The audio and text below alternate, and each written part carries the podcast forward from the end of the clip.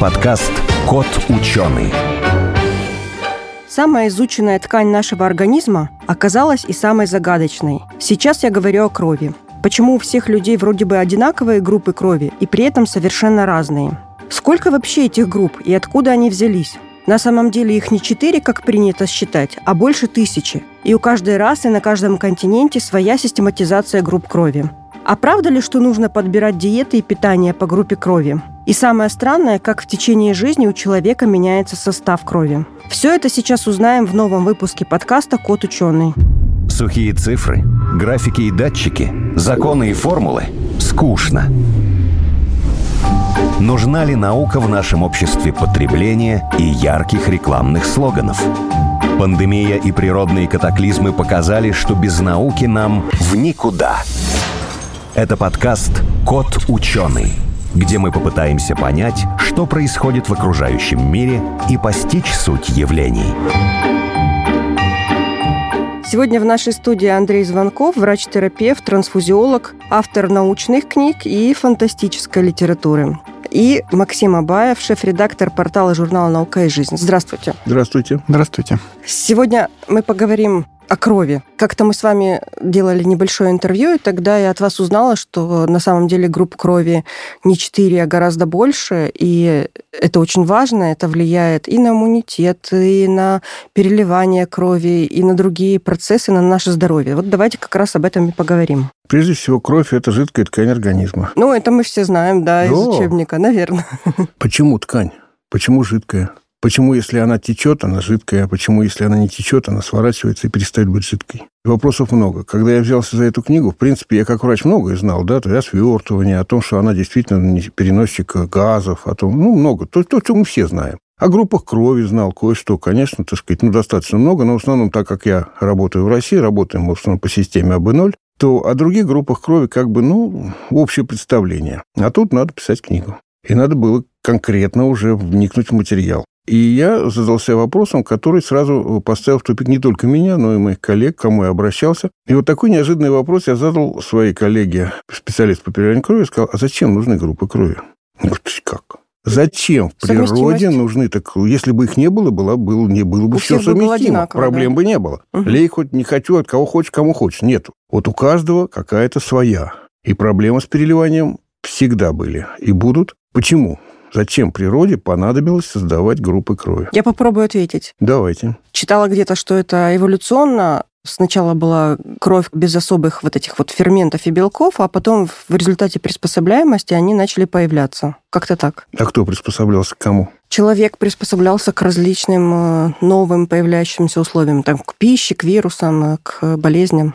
Неправильно? Тут надо тогда посмотреть, а когда они вообще появились, да. скажем так, там 100 тысяч лет назад, там миллион, там... Разные группы крови появляются в разное время. Даже сейчас появляются новые группы. А, кстати, у наших предков обезьян, у них тоже несколько групп крови? Ну, резус-то открыли у обезьяны. А, а это тоже группа? Да, да. Это групповой белок, в принципе, да. групповой фактор, хотя его, так сказать, относили какое-то время к особому, да, но 80% населения планеты имеет резус положительный белок.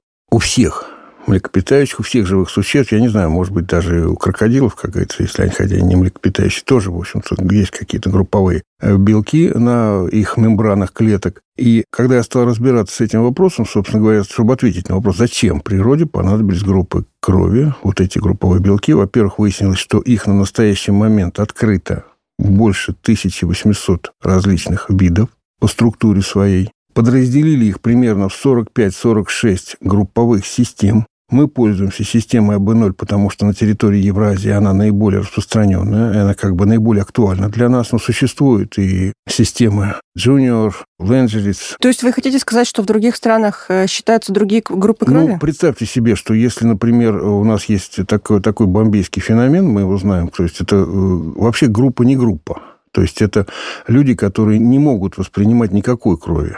Чужой, да? Чужой, да. При переливании, что, да? Потому что у них нет ни А, ни Б, у них есть так называемый э, вот этот вот N вариант или H-вариант, как его называют, так сказать, предшественник групповых белков, который ни А, ни Б, и им нельзя ничего переливать. Угу. Не нашей, Самая древняя кровь? крови. Да. Но она не древняя, она просто другая. Это такая редкая мутация, в которой появилась вот эта вот бомбейская Сначала ее отнесли к первой группе, и все обрадовались. Ой, сейчас первая, как замечательно, сейчас мы ее всем. Угу. Нет, нельзя. Всем и им ничего. Им только свое, и, соответственно, нам от них ничего не нужно. Проблем возникло много, когда стали изучать, например, когда выяснилось, что первая группа вся Южная Америка.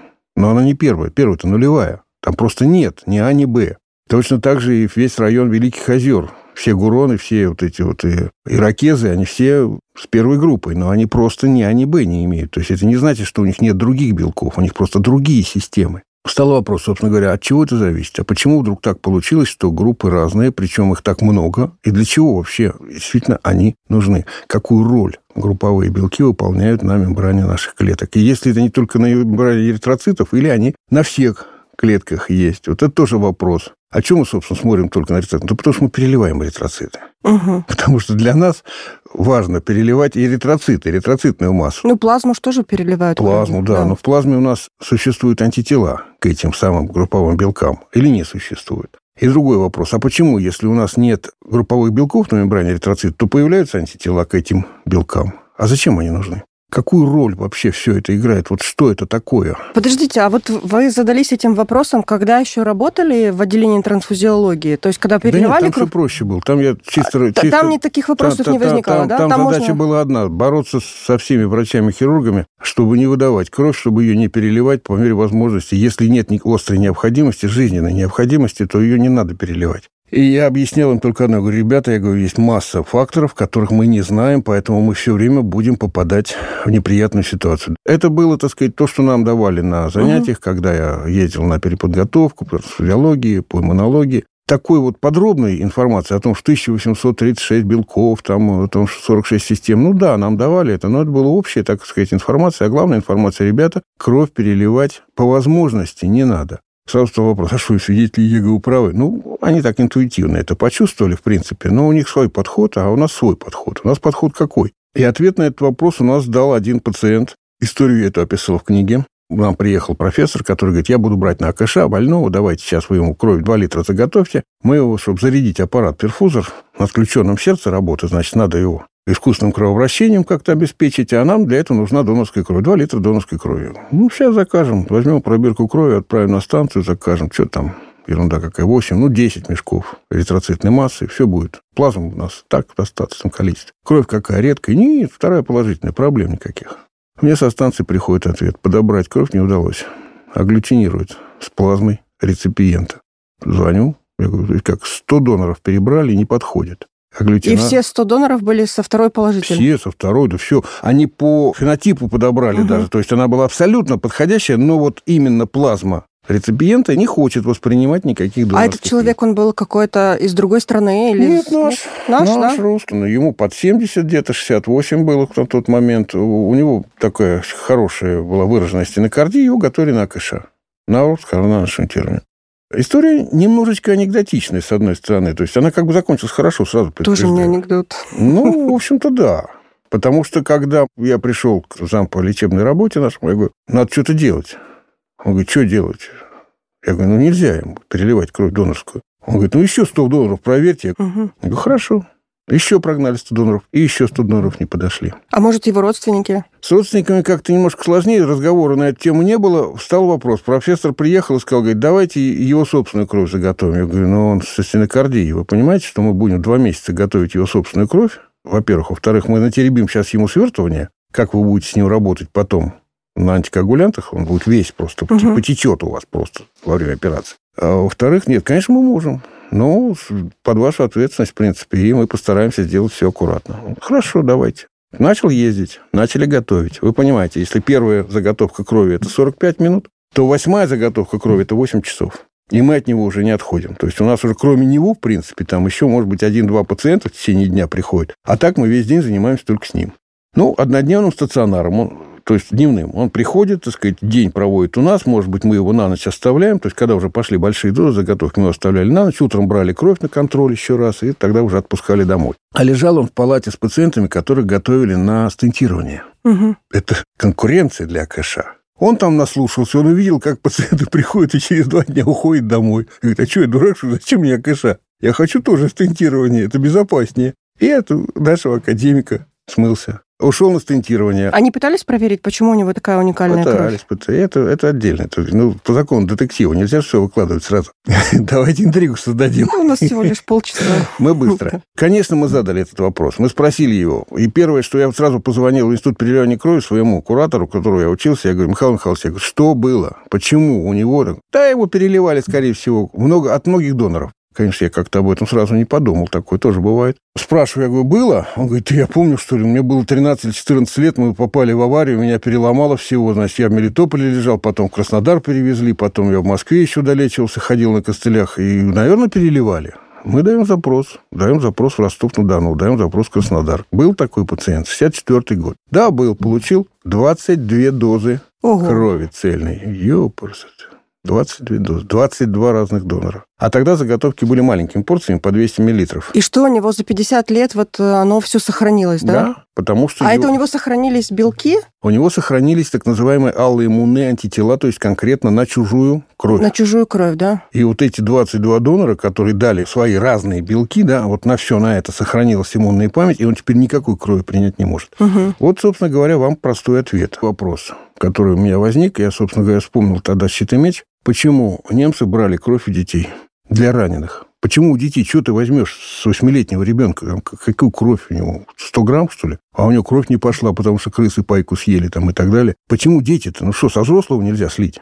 Ты Больше возьмешь, проблем никаких. Мой коллега сразу сказал, говорит, скорее всего, нет сифилиса, нет никаких заболеваний, так сказать. Они здоровые относительно, говорят, что они больные, истощенные, смысле, голодные, но при этом у них нет венерических болезней. Я говорю, ну, есть еще один показатель. Детская кровь переносится гораздо легче, чем взрослая. Она не вызывает никаких реакций. То есть у нас в процессе жизни там уже что-то в крови добавляется. Появляется. Вот эти самые агглютинины, антитела, они появляются не сразу. Они появляются примерно где-то там с 9, 11, иногда с 14 лет. У разных людей разные. В первой группе крови. Если мы взять вот где альфа и бета, вот эти вот самые иммунные То антитела, есть если у меня в детстве была первая группа крови, у меня может уже вот сейчас во взрослом достаточно возрасте, у меня уже может быть не совсем первая. Нет, нет, она первая. Всё то есть там, первая, там да? эти альфа и бета, агглютинины, то есть альфа и бета иммуноглобулины групповые, как их сейчас называют, антитела, но они у вас есть, они появились у вас примерно где-то на рубеже там 10-11 лет. До 11 лет у вас их не было. М. И сразу встает вопрос, а почему в 11 они появились, а до 11 их не было? А что, собственно, произошло в 11 лет с вами такое интересное, что вот они вдруг стали появляться? Ответ, в общем, в принципе, очень простой. У вас меняется меню. Вы начинаете есть другую пищу, вы начинаете питаться как взрослые, вас перестают кормить детскими кашками, молочной кухней, у вас начинает меняться микрофлора кишечника. Вот, собственно говоря, вот эта-то проблема, это взаимодействие, мы работаем, постоянно взаимодействуем с миром. Мы живем в мире микробов. Я не говорю про вирусы, я говорю именно про микробы. Наша иммунная система все время занимается резидентной микрофлорой, которая живет на нас, в нас, с нами, она с нами сотрудничает, она нам помогает. Но было время, когда она нас ела. Ну, было такое время. Пока мы с ними не договорились, пока мы не научились с ними бороться, пока не научились с ними вступать в определенные отношения и держать дистанцию. Ну, Например, э, зачем нужен аппендикс как э, лимфоидный орган? Ну, лимфоидный, действительно, так сказать, это бывшая кишка, которая допереваривала у травоядных пищу, например. А у людей она представляет из себя вот такой вот отросток, весь наполненный этими э, лимфатическими узлами, ну, грубо говоря. То есть зачем? Это место перехода одной кишки в другую, смена микрофлоры. Энтерококки переходят, и тут появляется кишечная палочка. То есть две разных совершенно среды. Это место постоянной борьбы. Микробов между собой, иммунной системы с микробами. Их надо держать все время в руках. Им все время надо показывать кулак и говорить, даже не суйтесь, даже не пробуйте проникнуть внутрь организма. Если они все-таки это делают, что у нас начи- начинается? У нас начинается перитонит. Перитонит вызывают не какие-то там уникальные микробы, а та самая кишечная флора, которая просто проходит через кишечную стенку, брюшную полость и начинает ее есть. Она становится врагом. Личный пример, когда мне вот аппендицит, собственно, оперировали, после удаления как бы некоторые продукты стали по-другому перевариваться. То есть вот там, не Да. знаю, ре- редиска и лук, они прям как-то стали очень Правильно. плохо заходить. Потому, Именно что, после потому что изменилось немножко отношение, немножко стали себя вольготнее чувствовать некоторые микроорганизмы, и они стали, например, там, говорить, мы это есть не будем. Вот-вот. Ну вот мы учили анатомию в школе, там кто-то еще в институте, Да. может быть. И мне казалось, что микробы, которые в нашем кишечнике, от крови они настолько далеко, и это никак э, не смешивается никаким образом. Это настолько автономные системы, а вы говорите, что это все равно влияет друг на ну друга. как, они, они постоянно контактируют со слизистой оболочкой. Они занимаются своим делом. Своим делом. Да, они помогают нам переварить пищу, они помогают нам ее утилизировать, они вырабатывают некоторые полезные, нужные для нас вещества. То есть они наши симбионты. Нам без них, если их совсем не будет, будет плохо. Мы к ним привыкли, мы с ними договорились. У нас с ними договор о сотрудничестве. Это своего рода такие гастарбайтеры-мигранты, которые должны работать. И если они вдруг уедут, грубо говоря, работать станет некому. По-моему, там даже были исследования, как, э, в общем, микрофлора, она влияет там, на эмоциональный фон, там, на депрессию, и на что ну, еще на что-нибудь. это, понимаете, когда живот болит непрерывно, да, у вас вряд ли будет веселое настроение. Ну, даже не вот э, не какой-то дискомфорт, а именно на каких-то таких вот молекулярных уровнях что-то вот оно Ну, может туда быть, я не исключаю, под- не подбавляет. исключаю, что они выделяют какие-то свои эндорфиноподобные вещества, которые немножко нас веселят, скажем так. Я вот когда читаю или там слушаю рассказы о том, что диету нужно строить по группе крови, я всегда как-то скептически к этому относилась, думала, что... Да, тоже. А А, вот- теперь нет. А то, что вы вот рассказываете, говорит как раз о том, что действительно продукты должны бы строиться от- Ну, в соответствии они- с тем, какая кровь у человека. Они не должны, понимаете. Это диетологи уже подбирают диету таким образом, чтобы она была минимально совместима с микрофлорой, соответственно, хуже всасывалась, хуже переваривалась, и таким образом человек худел как бы. Но это все равно, как вот ребенок говорит, я не буду есть манную кашу, нет, только манную кашу тебе будем давать. А я не буду ее есть. Ну, значит, будешь худеть. Ну, буду худеть. Вот примерно Нет, но так. вот там диетологи говорят, что, вот, допустим, там первая группа крови, она самая древняя, поэтому люди с первой группой крови плохо переваривают злаковые, которые появились Да. в пище человека гораздо позже, или молочные продукты. Там, понимаете, взаимодействие с- такое, что, во-первых, А и Б антигены – это антигены, находящиеся на микроорганизмах. То есть здесь принцип мимикрии. Клетки, которые имеют такие же белки, они говорят, мы свои, нас не трогайте. Мгм. Микроб говорит, о, да, вы- мы такие же, как и вы, и все, у нас все отлично. Или наоборот, у нас нет этой защиты, но у нас есть антитела против вас, держитесь от нас подальше. Мы вас будем убивать, если вы приблизитесь слишком, если вы попытаетесь проникнуть в кровь. И огромное количество нейтрофилов – это клетки короткоживущие, они живут максимум 6-8 дней, но это самая большая армия, какая есть нейтрофилов, это в кишечнике на слизистой и подслизистом слое, и вокруг кишечника, потому что это страшно, там 2,5 килограмма только микроорганизмов как минимум. Вы можете себе представить, а сколько должно быть нейтрофилов, которые должны все это дело держать под контролем, и лимфоцитов, которые должны за всем этим следить и вырабатывать эти самые антитела. Все это не быстро, и все это очень серьезно. То есть стоит только ослабить этот контроль, они тут же начинают вызывать воспалительные процессы. Мы называем это дисбактериоз, дисбиоз, энтериты, энтероколиты. Понимаете? Вот это все. А вот если обобщить и сделать вывод, э, как иммунитет зависит от нашей крови или от группы крови, или от, от чего зависит? Это память. Группа крови – это иммунологическая память поколений человечества. И она э, характерна не для всего человечества, а для отдельных популяций. То есть она возникает в определенном месте, где мы начинаем, переходим на какую-то определенную пищу. То есть мы, например, живем в растительном среде, да, мы питаемся только растениями, у нас один набор микробов и определенный набор ферментов в организме. Как только мы начинаем питаться мясом, появляются новые микроорганизмы, они приходят к нам, потому что они говорят, ребят, вы без нас не справитесь с таким количеством белка, красного мяса, надо помогать. Понимаете, да, ну и нам немножко отвалите, то есть мы тоже кушать хотим. Говорит, все в порядке, давайте будем переваривать мясо вместе, говорим мы, и перевариваем его, как сможем. В результате получается так, что они переваривают мясо, а заодно и нас. Ну нет, так дело не пойдет. Надо как-то договориться. И вот этот договор, он через какое-то время человек начинает менять свое меню, да, вот попробуйте сейчас приехать в какую-нибудь экзотическую страну и начать есть то, что там едят всегда, а мы никогда в жизни не ели. Да нас пронесет моментально, как минимум. Это или, как или- минимум, или да. умрем. Знаем мы такие истории, да. Да, или просто умрем, Или потому что это для да. нас яд, или это будет аллергия. Это не наша пища. И вот это происходит всегда во все времена. Это начиналось, то есть группы А и Б, они появились примерно где-то в 10 тысячелетии до нашей эры. Ну, примерно. В разных Мгм. местах. То есть Б больше Азия, А больше Ближний Восток, Европа. Потом пришла Как раз когда началось хозяйство, появились э, домашние животные, молочная кухня стала появляться, мясо-молочная кухня стала появляться, так сказать, стали печь хлеб, дрожжи подключились, с дрожжами надо еще разобраться был организм. То есть много вообще проблем. А потом пришла чума в XIV веке в Европу, и выяснилось, что группа А2 оказалась ну, наиболее устойчива против палочки чумы. И у нас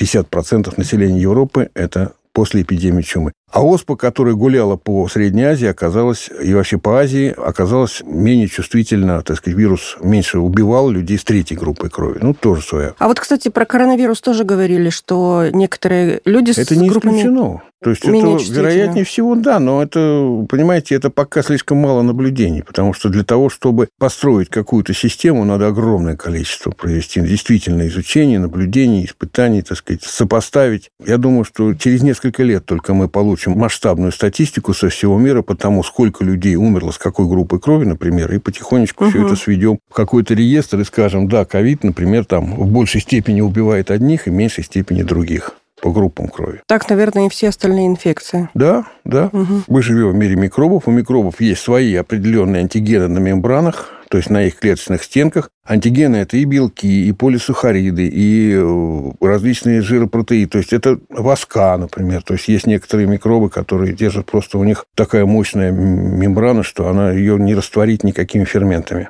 проказа, туберкулез и некоторые другие виды, так сказать, такой мощной э, защиты имеют. И они медленно размножаются, медленно развиваются, но они убивают очень надежно. Они могут в течение нескольких лет, но если, если к ним нет антител, то они в конце концов своего добьются.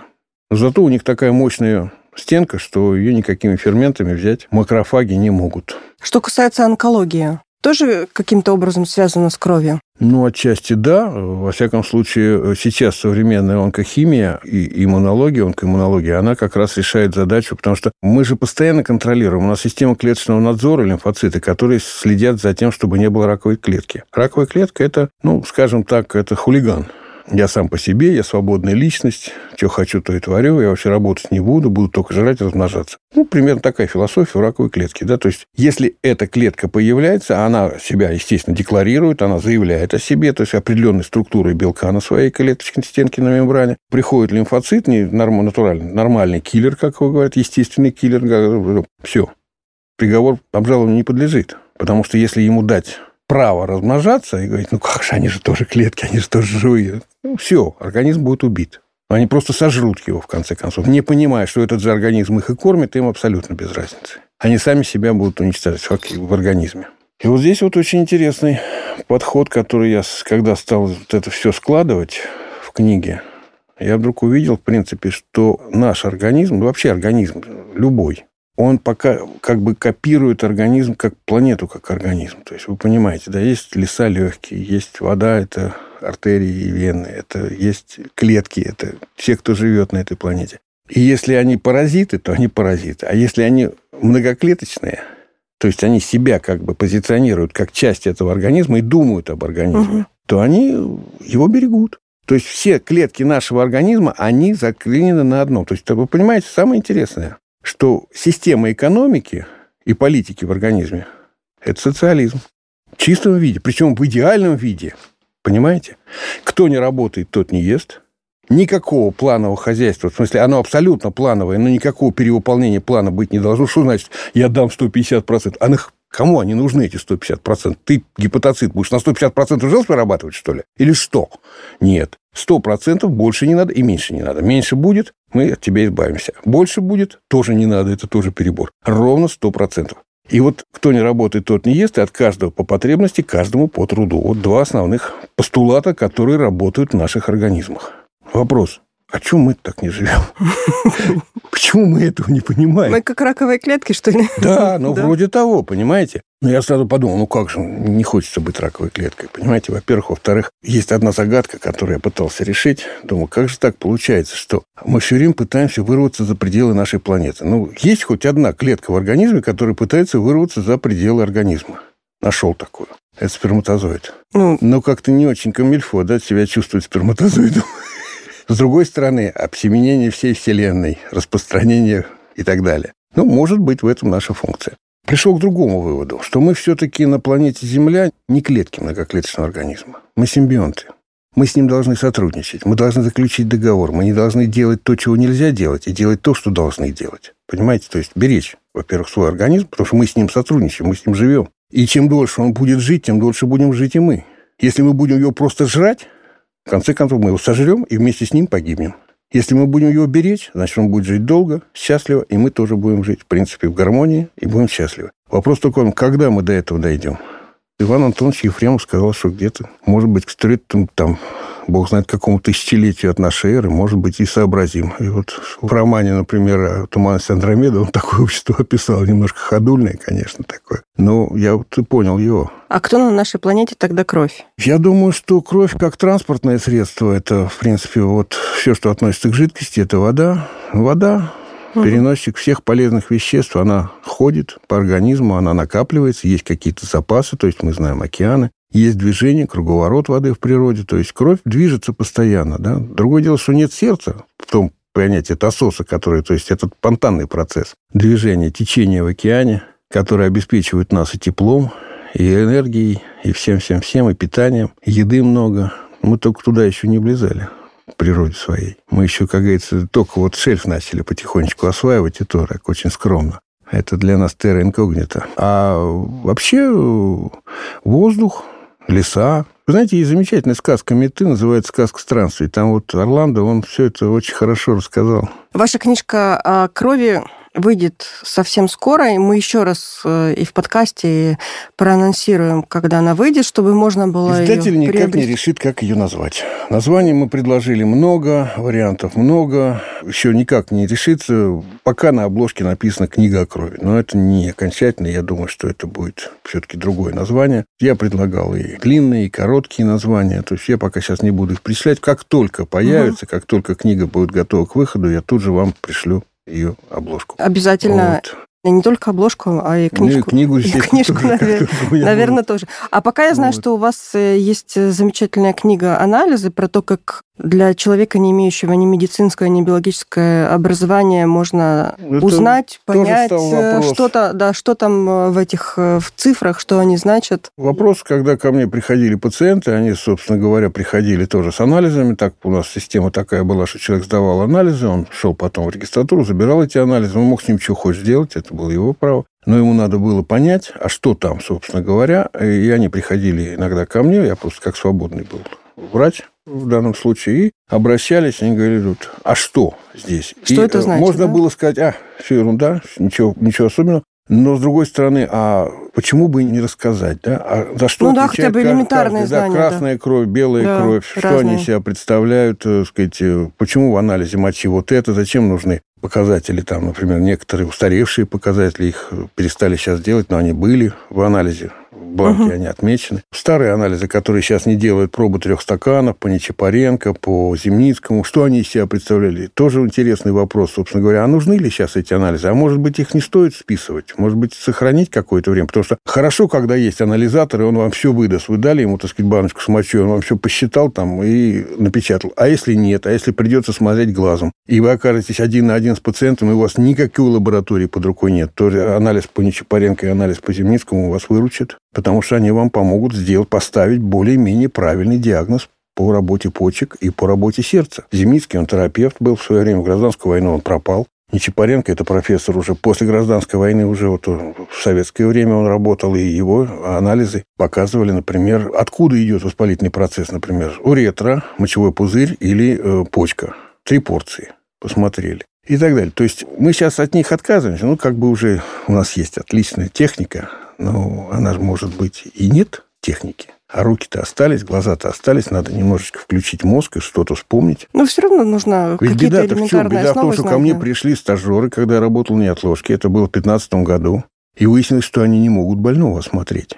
Они не знают, как его выстучить, выслушать, провести нормальную аускультуру. То есть они так теоретически знают, конечно, зачем нужен фонендоскоп и куда его прикладывать примерно. А что услышать-то? А как понять то, что ты слышишь?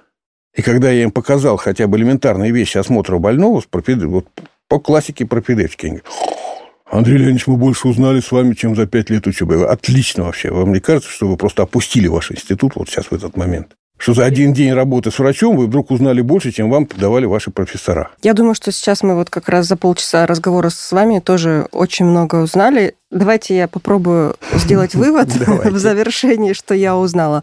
Во-первых, что кровь переливать нужно в крайнем случае. Это правильно. От всех доноров берем э, что-то, что может быть Конечно. совершенно нам не нужно. Только компонентами, отдельными компонентами. Что все-таки нужно следить за своим питанием, потому что это все не просто зашло-вышло в кишечник, а оно еще отражается да. и на нашей крови, и даже может передаться нашим детям. Обязательно передастся. Вместе с тем, что мы там наели нехорошего. Ну и что еще можно сказать, Максим, что какой еще вывод? Максим, а что вы поняли?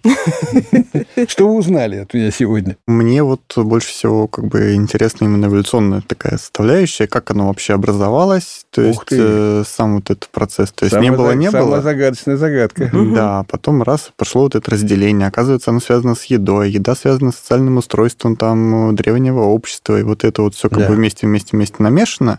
Сколько времени занимает примерно возможно образование группового гена одного белка, как вы думаете? Сколько может времени вот точить популяцию микроб, пока, наконец, против него выработается такая защита? Тысячи лет. А можно сделать такую экстраполяцию, что через, допустим, сотни тысяч лет у всех будет одинаковая группа крови? Нет. Все равно не будет. будет разная. Все равно, да? Ну, мы же едим все, это, это, это, мы все это едим защита, одно и то же. Понимаете, мы просто по-другому никак не можем существовать. Другое дело, что у всех будут разные наборы. Вот сейчас, если взять вашу, мою, у всех троих и посмотреть не по четырем антигены, да, да, то да. Вот четыре группы, а все, что мы знаем, то у нас у всех будет как отпечатки пальцев, у каждого своя. Ну вот эволюционно получалось, что в одной там части света э, группа крови была обусловлена какими-то болезнями, которые вымерли там все остальные, кроме там второй или третьей группы крови. В другой части света набором продуктов. Но сейчас такой мир глобальный, да. все едят одно и то же, перемещаются, инфекции распространяются вот. молниеносно, болеют все одним и тем же. Посмотрите, и в конце концов все усреднится, и будет как... у всех одна и то же. Нет, не, не будет, будет одно и то же. Все Она равно будет, будет. Все равно будем отличаться. Вы поймите, даже резус-фактор, да, вот 80% резус положительный, это доминирующий угу. ген. И 20, примерно 18-20% это рецессивный ген, отсутствие резус-фактора. Ну, никак. Вы его, ну, без него нельзя. Тут уже включается генетика. То есть в генетике вы будете все время перетасовывать карту, у вас все время, вот как колода вам раздали, да, у вас какие-то карты есть, каких-то нет вот этот набор на руках, это ваш индивидуальный личный набор. Так сложилось. Так ваши папа, мама, их предки, их, так сказать, все, они вам дали определенный набор. Вот вы слили две зиготы, каждый со своим набором антигенов, и получил совершенно новый организм. И так они будут всегда получаться. Абсолютно идентично это примерно э, может быть один на сто тысяч совпадений. Да, вот одна, две пары, то есть пара, одна на сто тысяч подходящих. Вдруг вот. Причем это подходящее может быть все равно там где-то на процент отличаться будет. Вот абсолютно идентичности не будет никогда. Спасибо вам большое. Было очень интересно, познавательно. Напомню, в нашей студии Андрей Звонков, врач-терапевт, трансфузиолог, автор научных и фантастических книг. Максим Абаев, шеф-редактор портала журнала «Наука и жизнь». Кот ученый.